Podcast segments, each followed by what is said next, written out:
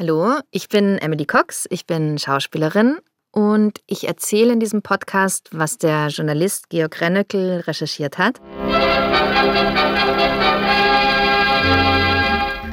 Tribune de Paris. Les hommes, les événements, les idées à l'ordre du jour.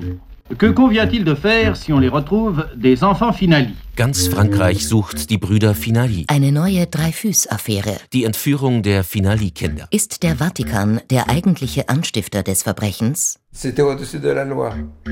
Le, le prêtre disait qu'il faut faire ça, c'est pour aller au ciel. Alors on faisait ça, on faisait pas autre chose. Es war gegen das Gesetz. Der Priester sagte, wir müssen das tun, damit wir in den Himmel kommen.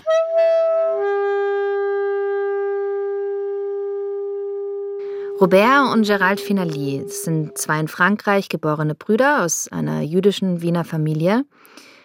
Die wurden von der Direktorin der Kinderkrippe von Grenoble vor den Nazis gerettet. Und nach dem Krieg wollten ihre Tanten die Kinder zu sich nehmen. Wie ging es dann weiter, Georg? Antoinette Brun ist es gelungen, jahrelang die Kinder vor der Familie zu verstecken. 1952 gab es jedoch ein rechtskräftiges Urteil. Sie musste die Kinder zurückgeben.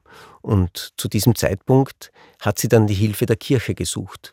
Denn die Kinder waren ja getauft. Und es galt damals äh, für die Kirche die Regelung, getaufte Kinder, getaufte jüdische Kinder können nicht an jüdische Familien übergeben werden.